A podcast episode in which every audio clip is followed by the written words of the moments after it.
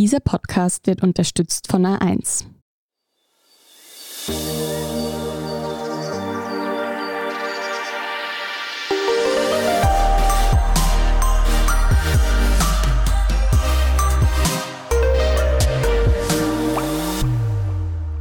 Willkommen zu Besser Leben, der Standard-Podcast zum Glücklichwerden.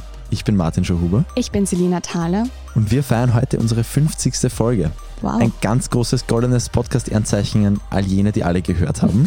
Und all jene, die sie noch hören werden, natürlich auch. Genau. Wir feiern das allerdings mit einem vielleicht für manche ein bisschen schwierigen Thema, aber doch ein Thema, über das man noch reden sollte und muss. Es geht heute um die Einsamkeit. Martin, bist du gerne allein? Ja, aber nur, wenn ich es mal aussuchen kann. Was du da beschreibst, ist etwas, was wohl viele Menschen kennen, nämlich wenn man allein ist, muss man sich nicht zwingend einsam fühlen. Und genauso kann man sich aber auch einsam fühlen, wenn man nicht alleine ist. Also man kann zum Beispiel in einer unglücklichen Beziehung oder Ehe, in einer zerstrittenen Familie, auch in einer unfreundlichen Nachbarschaft oder im Team von Kolleginnen und Kollegen sich einsam fühlen. Und da zeichnet sich schon ab, diese Folge wird nicht ganz einfach. Also Einsamkeit ist sehr vielschichtig und jetzt eben nicht zwingend ein Produkt von Isolation, also dass man irgendwie ganz, ganz wenig Menschen um sich herum hat, sondern es hat vor allem auch eben mit den Beziehungen, die wir führen, zu tun. Und das noch vorweg, die meisten von uns fühlen sich mal einsam. Und wenn das kurz andauert und wenig intensiv ist, dann muss man sich da auch gar keine Gedanken machen. Das ist ganz normal. Anders ist das jetzt eben bei der Vereinsamung, so wird das oft getrennt. Also wenn diese Einsamkeit dauerhaft ist, chronisch und sich ganz schlimm anfühlt. Oder eben, wenn man nur noch sehr wenige Sozialkontakte hat. Das wäre dann diese Isolierung, die irgendwann zwangsläufig natürlich auch zur Einsamkeit führen kann. Was ist denn dann der Unterschied zwischen einsam und allein? Ja, gute Frage. Also Einsamkeit definiert sich vor allem dadurch, dass man unter diesem Alleinsein leidet. Es entsteht quasi aus so einem wahrgenommenen Widerspruch zwischen erwünschten und erreichten sozialen Beziehungen. Also es, da gibt es einfach einen Unterschied. Ich hätte gerne dreimal in der Woche irgendein Treffen mit Freunden, aber es ergibt sich irgendwie nicht. Oder diese Beziehungen, die ich da habe, sind nicht so, wie ich mir das gerne wünschen würde. Was dieses Leiden angeht, Einsamkeit gilt nicht als Krankheit oder als Symptom, sondern lediglich als ein negatives Gefühl. Aber diese Folgen sollten trotzdem nicht unterschätzt werden. Auf die gehen wir dann eh noch ein. Und es ist in der Wissenschaft auch umstritten, wenn von einer Volkskrankheit oder sogar einer Einsamkeitsepidemie gesprochen wird, weil manche meinen, dass es heute zum Beispiel viel besser ist als früher, weil wir viel mehr entscheiden können, mit wem wir eigentlich unsere Zeit verbringen und mit wem nicht. Zum Beispiel Frauen konnten sich lange nicht einfach so scheiden lassen und waren in diesen unglücklichen Beziehungen gefangen.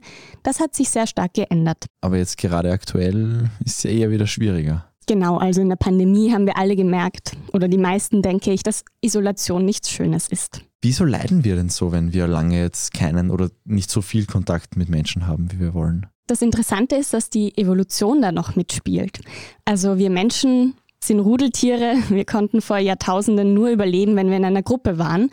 Da hieß Alleinsein gleichzeitig auch Gefahr, vom Säbelzahntiger gefressen zu werden. Berühmte Säbelzahntiger. genau. Wir hatten das ja auch schon einige Male, dass man deswegen Bestätigung bei anderen sucht und so, mhm. glaube ich. Und hier ist es so, dass Einsamkeit körperlichen und psychischen Stress auslöst und diese Reaktionen haben den Sinn, dass wir einfach diese Isolierung möglichst schnell überwinden und Anschluss suchen. Also es fühlt sich so ein bisschen wie ein Mangel an, dass man mit einem Durst- oder Hungergefühl gleichsetzen kann, das eben gestillt werden will. Das ist einfach ein Alarmsignal vom Körper.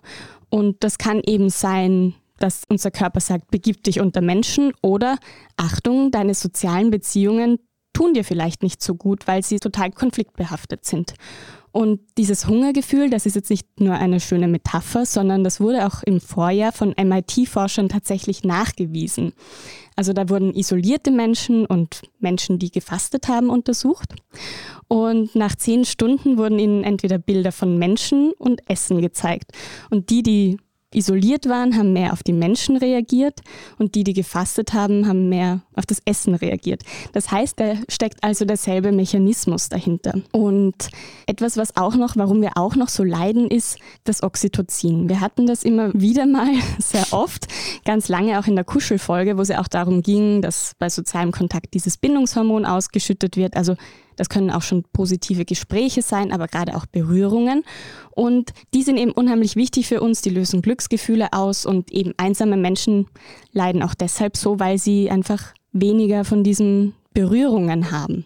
Kann man jetzt also sagen, dass uns viele Freunde dann vor Einsamkeit schützen, weil dann berührt man sich, man hat solche Sachen. Jein, also Menschen, die einen größeren Freundeskreis haben, fühlen sich zwar weniger einsam, aber es muss eben nicht zwingend so sein, weil es gab eine Studie, die hat sich zum Beispiel angeschaut, gilt das auch für Verwandte? Also wenn wir einen großen Verwandtenkreis haben, ist das dann auch so wie Freundschaften?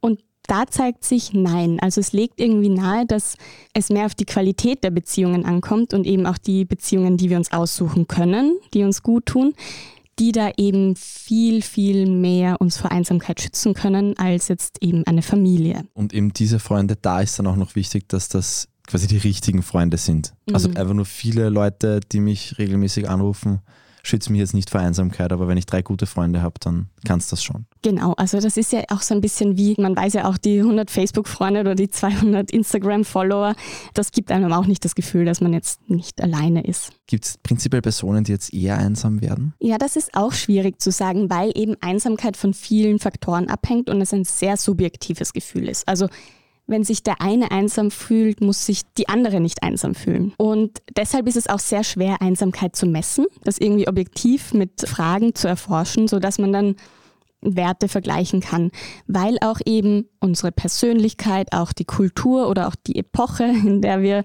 leben, natürlich die Einsamkeit beeinflussen. Und das kennen wir natürlich alle, gerade was die Persönlichkeit angeht. Es gibt einfach Menschen, die lieber für sich sind und solche, die einfach merken, eigentlich bin ich gar nicht so gern allein. Und dieses Bedürfnis nach sozialer Einbindung ist laut dem Einsamkeitsforscher John Cacioppo auch genetisch geprägt. Das heißt jetzt nicht, dass die Gene das von allein bestimmen, du fühlst dich jetzt einsam und du nicht. Aber sie wirken eben im Zusammenspiel mit unserer Lebensgeschichte und den jeweiligen Lebensumständen. Und es gibt natürlich auch gesellschaftliche Aspekte, die so eine Vereinsamung begünstigen können. Auch wenn du jetzt gesagt hast, es ist schwer, aber wahrscheinlich über subjektive Einschätzungen wird man sie in der Wissenschaft trotzdem abfragen. Gibt es da ungefähr Schätzungen, wie viel sich einsam fühlen? Ja, also diese Studien sind Vor-Corona-Studien, das muss man vielleicht dazu sagen. Je nach Studie sind 5 bis 15 Prozent der Bevölkerung einsam. Die meisten von uns verbinden Einsamkeit eher mit älteren Menschen. Doch das ist nicht das ganze Bild. Im Laufe des Lebens gibt es zwei Höhepunkte, wo wir uns verstärkt einsam fühlen. Das ist einmal im jungen Erwachsenenalter und einmal im hohen Erwachsenenalter. Also um das deutlich zu machen, so ungefähr zwischen 25 und 35, weil da sind wir in der Rush-Hour des Lebens. Also man hat irgendwie gerade das Studium abgeschlossen, man versucht sich beruflich zu etablieren, eine Familie zu gründen, da passiert einfach unheimlich viel und da bleibt einfach nicht mehr so viel Zeit für ein soziales Netz. Also, dass man sich da um Freunde kümmert und so. Und wir wissen alle, das ist unheimlich viel Arbeit auch, jetzt unter Anführungszeichen. Also, da geht auch Zeit drauf und die muss man haben. Und bei den Alten ist es so, das kennen wir eher, dass die Gesundheit nachlässt und das schränkt die Mobilität ein und damit natürlich auch die Möglichkeit am sozialen Leben teilzuhaben oder viele haben schon einen Partner oder eine Partnerin verloren oder überleben ihre Freunde. Also da passiert dann auch viel Einsamkeit, sind allein im Altersheim solche Dinge, also wie die Gesellschaft da mit Alten umgeht ist, glaube ich, auch bekannt und traurig oft. Aber es gibt natürlich auch andere Personen, die so ausgegrenzt werden. Zum Beispiel Menschen mit Behinderungen oder chronischen Beeinträchtigungen haben ein höheres Risiko zu vereinsamen, aber zum Beispiel auch LGBTIQ-Menschen, die zum Beispiel in Ländern leben, wo sie nicht akzeptiert werden. Also quasi immer, wenn es einem einfach schwer gemacht wird von irgendwelchen Umständen, auch einfach Menschen dann einmal außerhalb zu treffen. Mhm. Ja. Eben, du hast gesagt, das waren Vor-Corona-Studien und während Corona gerade ganz massiv im ersten Lockdown, wo wirklich ja viele niemanden sehen konnten, durften, ist das ja auch wirklich zum großen Thema geworden. Auch bei uns kann ich mich erinnern, in der Zeitung kann man das jetzt sagen, jetzt wird es ja wahrscheinlich schon ein bisschen so Erstforschung geben, hat die Pandemie die Einsamkeit verschlimmert? Ja, also etliche Untersuchungen in unterschiedlichen Ländern kommen zum Ergebnis, dass die subjektive Einsamkeit der Menschen im Lockdown deutlich gestiegen ist. Ich will da jetzt auch gar nicht so viele Zahlen nennen, aber es ist auf jeden Fall deutlich mehr als ungefähr dieses Zehntel in der Bevölkerung. Und besonders betroffen waren da laut diesen Untersuchungen Frauen und junge Erwachsene aber auch Studierende. Wir kennen das, die sind jetzt auch schon seit zwei Jahren gefühlt im Distanzmodus, mittlerweile ja nicht mehr, mal schauen. Aber auch alleinlebende Menschen oder Menschen mit geringem Einkommen. Gar nicht so sehr die älteren Menschen, vielleicht auch, weil sie sowieso schon einsamer sind. Das kann natürlich sein. Oder einfach, weil sie schon so viel Lebenserfahrung auch haben, aus der sie zehren können und dann vielleicht diesen Lockdown nicht so schlimm wahrgenommen haben. Aber diese ganzen langfristigen Folgen von dieser Isolation war es ja wirklich jetzt nicht zwingend Einsamkeit, sondern wirklich soziale Isolation. Das kann man natürlich noch nicht abschätzen. Aber wer sich das selber ein bisschen einschätzen will, es gibt auch von der University of California also diesen UCLA Loneliness Scale. Da gibt es einfach ein paar Fragen, die man beantworten kann und quasi ranken und kann sich so ein bisschen einordnen. Der Test ist aber auch umstritten, weil er einfach nur für Studierende entwickelt wurde. Wir kennen das. Studierende sind oft einfach die Versuchspersonen. Aber für eine grobe Selbsteinschätzung kann man das schon herziehen. Wir gehen jetzt kurz in die Werbepause und sind dann gleich zurück. Es werden gewisse Berufe verloren gehen, aber dafür gibt es viel mehr neue Berufe, die entstehen, neue Jobs, die entstehen. Und wir werden einfach die nächsten Jahre sehen, dass die Digitalisierung jeden erdenklichen und heute vielleicht auch noch nicht so erdenklichen Lebensbereich äh, durchdringen wird. Welche Skills man für das Berufsleben der Zukunft braucht und wie digital Österreich 2050 sein wird, dazu hört ihr Bundesminister Martin Kocher und A1 Group CEO Thomas Arnoldner in Connect Live, dem Podcast von A1. Selina, gibt es bestimmte Situationen, in denen wir einsam werden? Es deutet darauf hin, dass wir in Krisensituationen, also zum Beispiel einer Pandemie, Weltwirtschaftskrise oder während Krieg, einsamer sind, aber auch zum Beispiel Gewalt oder sexueller Missbrauch können zur Vereinsamung führen und einschneidende biografische Veränderungen. Also zum Beispiel, wenn man fürs Studium oder den Job in eine andere Stadt zieht, wo man noch niemanden kennt, aber auch dieser Übergang von der Schule zur Berufsausbildung, vom Job in den Ruhestand, also alle diese Umbrüche im Leben, wenn die Kinder ausziehen zum Beispiel oder wenn man sich vom Partner, von der Partnerin trennt oder jemand stirbt. Aber auch im Homeoffice gab es viele Leute, die über Vereinsamung geklagt haben, weil sie einfach so von ihrem Team isoliert waren und wenig Anschluss hatten. Das Wort Einsamkeitsepidemie habe ich mal irgendwo gelesen. Wird die Einsamkeit wirklich jetzt mehr? Also man hört das immer wieder, das stimmt und es gab auch in den vergangenen Jahren unheimlich viele Debatten darüber, gerade auch wenn es um die Einsamkeit unter Jugendlichen geht, die dann eins zu eins auf die Smartphone-Kommunikation zurückgeführt wird. Das ist natürlich ein bisschen einseitig gedacht, weil das Smartphone, haben wir jetzt gerade gemerkt, in der Pandemie kann auch ein Mittel sein, um die Einsamkeit zu lindern. Und was natürlich stimmt, ist, dass die Menschen viel mobiler geworden sind, mal hier, mal da leben, dass die Singlehaushalte zunehmen, die Menschen weniger Kinder haben, die Paarbeziehungen sind kürzer oder die Leute heiraten überhaupt seltener und lassen sich häufiger scheiden. Also auch das soziale Umfeld ist kleiner, die Menschen werden älter. All diese Faktoren können natürlich Einsamkeit bedingen, aber nicht eins zu eins. Das heißt, hier sieht man schon so eine Zunahme, was die Strukturen angeht, aber es gibt keine Indizien, dass sich die Leute heute einsamer fühlen als früher. Und zwar weltweit, weder jüngere noch ältere. Das zeigen unterschiedliche Studien. Und es gibt auch Studiendaten, die darauf hindeuten, dass sie eigentlich abnimmt. Ich hatte das vorher schon kurz mit den Frauen, die sich zum Beispiel scheiden lassen können. Also es gibt einen deutschen Soziologen, den Janos Schobin, mit dem habe ich auch schon mehrere Interviews geführt und der sagt zum Beispiel, dass sich auch die gesellschaftliche Deutung von Einsamkeit verändert hat. Also dass sie so ein individueller Makel geworden ist, weil wir quasi einfach mehr Freiheit über unsere Beziehungen haben und dann heißt es halt, ja, du bist halt immer mit den falschen Personen zusammen, du bist ja selber schuld quasi dafür. Aber es gibt natürlich auch eben Strukturen, die das bedingen. Und obwohl wir objektiv nicht einsamer sind, wird die Einsamkeit heute negativer wahrgenommen. Ja, was du vorher angesprochen hast, dass in jedem oder in den meisten Leben einfach irgendwann so Schnittstellen gibt, wo man leicht einsam wird. Das kennen wahrscheinlich auch die meisten Zuhörerinnen und Zuhörer eben gerade klassisch, wenn man woanders hinkommt, wenn sich das soziale Umfeld ändert und vielleicht nicht ganz so schnell wieder herstellt, wie man sich es vielleicht erwünscht hätte. Ich kenne das von mir zum Beispiel auch. Ich habe eine Zeit lang im Ausland gearbeitet und es war unheimlich schwierig, weil ich da niemanden kannte außer meine Arbeitskolleginnen und Kollegen und bei 40 Stunden Wochen ist es dann schwierig, sich irgendwie auf die Suche nach Freunden zu machen oder nicht die ganze Zeit auch noch mit den Kollegen abzuhängen. Man will ja auch irgendwann Abstand. Da habe ich das schon auch gemerkt und das spricht ja genau auch für diese These mit dieser Rush-Hour des Lebens oder dass man so mobil ist. Ja, bei mir war es auch so, ich habe einmal kurz ein Massenstudium angefangen und ich glaube, gerade da kann es dann auch sehr leicht sein, dass man auch nicht so, ich war damals halt auch noch relativ schüchtern, das hat sicher auch seinen Teil beigetragen. Und da war das für mich auch wirklich sehr, sehr schwierig. Also da habe ich halt einfach mal ein Semester studiert und effektiv niemanden gekannt. Und selbst wenn ich von zu Hause schon noch meine Freunde hatte, ich habe das damals nicht so begriffen, aber so wie du es jetzt am Anfang erklärt hast, da war eben der Unterschied zwischen den gewünschten sozialen Beziehungen und denen, die dann echt waren. Ich habe mal gedacht, ich gehe auf die Uni und alles wird fantastisch. Ganz so einfach war es dann halt doch nicht. Und da habe ich das schon auch sehr, sehr stark erlebt. Das war auf jeden Fall auch Einsamkeit. Mhm. Und das ist ja auch irgendwie ein schieres Gefühl, wenn man dann auf einer WG-Party ist, wo irgendwie 100 Leute sind, oder Corona, Achtung, dann hat man irgendwie das Gefühl, wow, ich bin von Menschen umgeben, aber irgendwie fühle ich mich gerade ganz alleine. Du hast es vorher schon angesprochen, dass Einsamkeit eben auch nicht gut tut. Was sind denn die Folgen davon? Grundsätzlich, das hatten wir immer wieder schon, mit anderen Menschen in guter Verbindung zu stehen, ist ein Gesundheitsfaktor. Also das tut uns einfach gut und daraus resultieren dann natürlich auch gewisse Folgen. Die sind sehr breit. Ich glaube, der krasseste Effekt ist, und das hat bereits eine Harvard-Forscherin 1979 nachgewiesen, ist, dass man mitunter früher stirbt, wenn man wenige Sozialkontakte hat. Man hat aber auch ein höheres Risiko für chronische körperliche Erkrankungen, Bluthochdruck oder Herz-Kreislauf-Erkrankungen. Auch unser Schlaf leidet oft unter Einsamkeit und natürlich kann ungewollte Isolation auch psychische Erkrankungen wie Angststörungen oder Depressionen auslösen oder verstärken. Das belegen etliche Studien.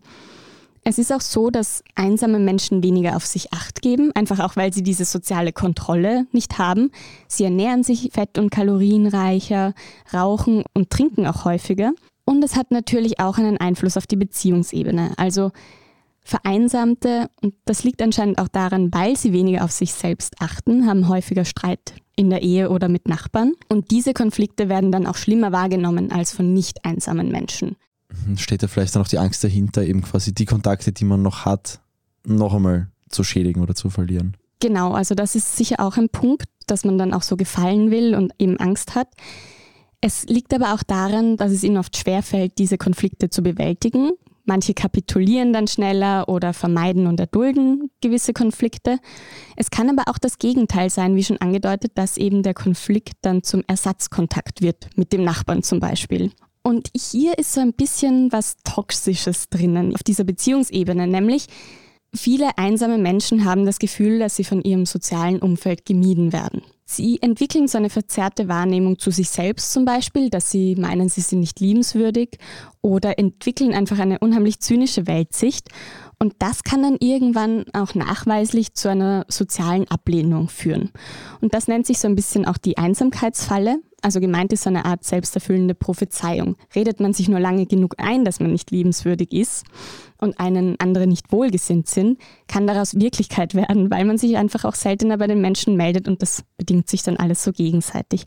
Und irgendwann wird dann einfach die Einsamkeit chronisch und kann nur mehr schwer aufgebrochen werden. So, nachdem wir auch oft ein Podcast zum Mitmachen sind, das wäre jetzt vielleicht ein Punkt, wo manche Hörerinnen und Hörer vielleicht an jemanden denken, den sie kennen und vielleicht auch gern haben der vielleicht gerade auf diesem Weg ist. Und eben, du hast es ja auch sehr klar gesagt, das ist ja eine verzerrte Wahrnehmung, aber die dann durchaus zu was Echtem werden kann. Vielleicht nach dem Podcast bei irgendwem melden, vielleicht einmal was machen mit jemandem, der sonst vielleicht von alleine nicht so rausgeht, aber mhm. sich freuen würde. Ich denke, das ist ein guter Tipp. Wichtig ist, glaube ich, auch, dass man nichts forciert oder irgendwie erzwingt, also dass sich die Person auch noch gut damit fühlt, weil es gibt eben auch eine ganz interessante Verbindung von Einsamkeit und Vertrauen. Das hat sich eh schon so ein bisschen angedeutet in dem, was ich vorher gesagt habe, nämlich einfach einsame Menschen vertrauen anderen Menschen weniger und das kann das natürlich auch dazu führen, dass man weniger in Kontakt tritt. Wir hatten das Alleinsein jetzt schon auch einmal als Positives, also bei den Folgen Deep Work und Flow zum Beispiel. Da ist auch darum gegangen, sich zu isolieren in Wahrheit und dass man seine Ruhe kriegt. Also bei allem Negativen, das die Einsamkeit hat, Alleinsein für sich, muss man ja trotzdem differenzieren. Das ist ja nicht immer schlecht, oder? Ja, das stimmt total. Es wird teilweise auch irgendwo glorifiziert mit Schreibhütten und weiß nicht was alles. Aber lange ohne Sozialkontakte zu sein, sollte man sich wirklich gut überlegen.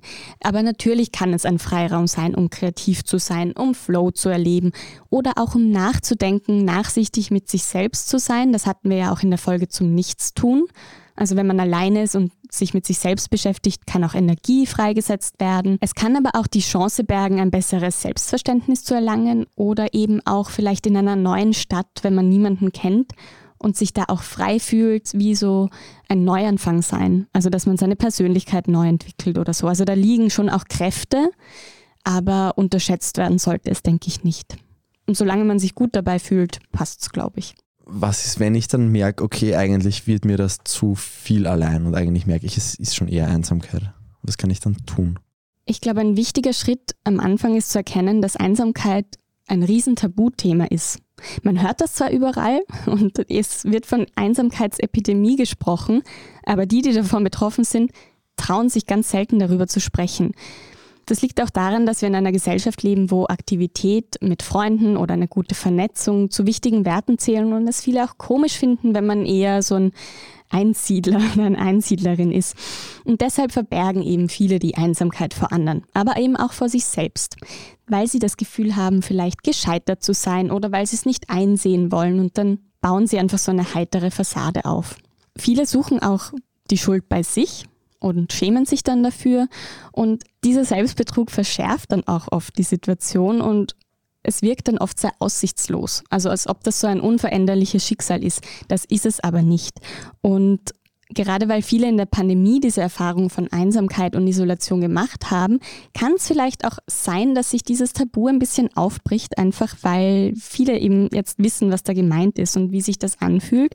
Und ich denke, da gibt es schon auch quasi die Chance, dass man offen darüber spricht, dass man sich austauscht, wie du eh schon gesagt hast, dass man sich mal öfter meldet, dass einfach die Person nicht das Gefühl hat, alleine zu sein. Ich glaube, da hilft auch wirklich ehrliche Kommunikation schon natürlich sehr viel, weil wenn ich jetzt denke, wenn mir jetzt ein Freund schreibt, du, ich bräuchte jetzt echt mal wieder einen sozialen Kontakt, einfach hast du übermorgen Zeit am Abend, werde ich noch umso mehr versuchen, mir wirklich diesen Abend freizuschaufeln weil ich einfach merke, okay, dem ist es nicht nur Fahrt. Mhm. Ja, viele haben ja auch dann Hemmungen, sich überhaupt irgendwo hinzubegeben, wo viele Menschen sind. Und da kann man ja dann auch zum Beispiel, wenn jetzt dein Freund sagt, hey, ich will irgendwie wieder mehr machen, ich will irgendwie eine Aktivität machen, wo ich mich eingebunden fühle, Fußballverein, gibt ja unterschiedliche Beispiele, die wir noch besprechen, dann kannst du ihn ja auch begleiten. Weil vielleicht hat er irgendwie Angst und denkt sich so, oh Gott, und wie finden mich dann alle? Und dann hat er zumindest jemanden, den er schon kennt. Oder zum Beispiel irgendwo mitnehmen, Genau. Wo ich eben eh auch schon konkret Leute kenne, wo ich vielleicht denke, okay, mit denen verstehe ich besser, mit denen vielleicht, die lasse ich mal weg. Der Einsamkeitsforscher, den ich schon erwähnt habe, der John Cacioppo, der hat auch ein Programm entwickelt, das heißt EASE, also in Großbuchstaben und jeder Buchstabe steht für etwas. Ihr kennt dieses Beispiel. EASE heißt ja auf Englisch beruhigen oder lindern und da sind vier Vorschläge drinnen. Kurz zusammengefasst sollten einsame Menschen bewusst aus diesem unfreiwilligen Rückzug ausbrechen, zum Beispiel mal in die öffentliche Bibliothek zu gehen oder in den Supermarkt und dann so ganz beiläufig absichtslose Kommunikation üben. Also dieses Buch hat mir auch sehr gut gefallen, zum Beispiel zu sagen. Oder auch mal ein schönes Wochenende dem Kassierer zu wünschen. Das klingt jetzt nach potenziellen unangenehmen oder schwierigen Situationen, aber es kann eben helfen, sich ohne große Erwartungen mal aus dieser Isolation herauszuwagen. Und wenn man ja so höfliche Sachen sagt oder freundliche, dann reagieren ja die meisten Menschen auch so. Was wichtig ist, dass man eben dabei vom Guten ausgeht, also dass man eben nicht immer glaubt, die Menschen wollen mir jetzt was Böses und alle hassen mich. Und das spielt auch auf diese verzerrte Weltsicht an. Selbst in Wien, der grantigsten Stadt der Welt, wenn man Leute anlächelt, gut anlächeln ist momentan schwierig maskenbedingt, aber wenn man nett ist zu Menschen an der Supermarktkasse, sind sie auch nett zu einem, in den allermeisten Fällen. Und was dieses Programm noch enthält, ist, dass man neue Beziehungen daran messen sollte, wie gut sie einem tun, wie bedeutungsvoll sie für einen sind und jetzt nicht, was andere darüber denken könnten da gilt es eben auch zu selektieren. Und vielleicht gilt das auch für bestehende Beziehungen, wenn man das will natürlich, ja. Dass man merkt, okay, die tut mir nicht gut, ich fühle mich da einsam, vielleicht sollte ich diese Freundschaft eher lassen.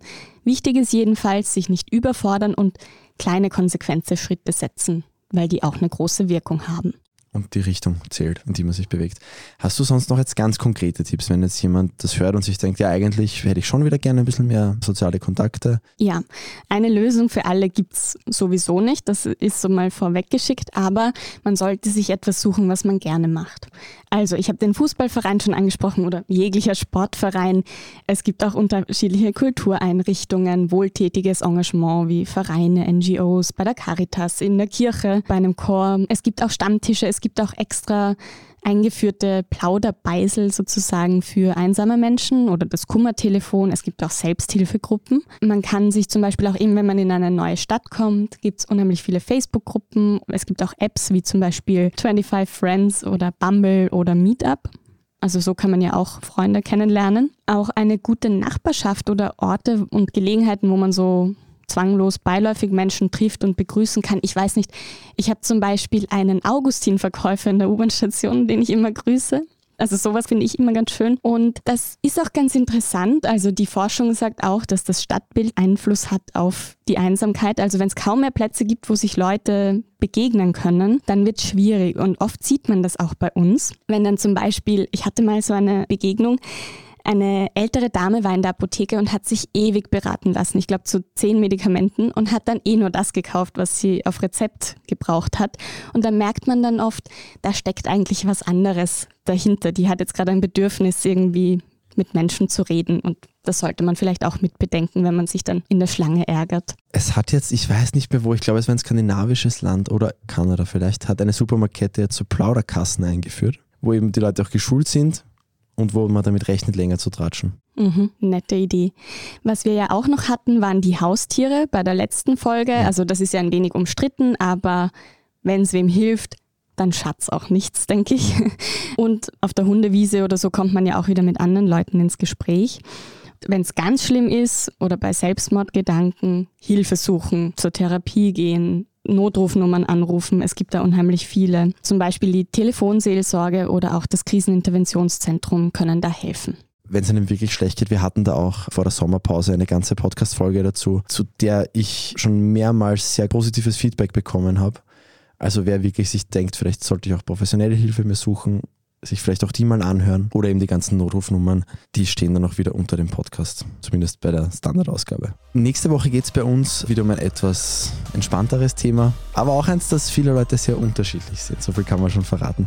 Wenn ihr auch das wieder hören wollt, abonniert uns auf allen Podcast-Apps, die es gibt und was uns immer sehr freut, ist eine nette Bewertung und vor allem auch weitersagen. Es sollen ja mehr Leute was davon haben. Und dann habt ihr zumindest ein paar Stimmen im Ohr. Vielleicht fühlt ihr euch dann schon ein bisschen weniger einsam.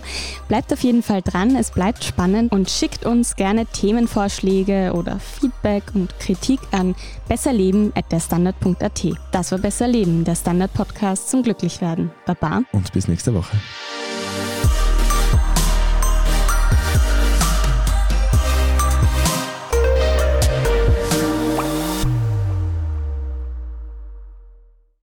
Es werden gewisse Berufe verloren gehen, aber dafür gibt es viel mehr neue Berufe, die entstehen, neue Jobs, die entstehen. Und wir werden einfach die nächsten Jahre sehen, dass die Digitalisierung jeden erdenklichen und heute vielleicht auch noch nicht so erdenklichen Lebensbereich äh, durchdringen wird. Welche Skills man für das Berufsleben der Zukunft braucht und wie digital Österreich 2050 sein wird, dazu hört ihr Bundesminister Martin Kocher und A1 Group CEO Thomas Arnoldner in Connect Live, dem Podcast von A1.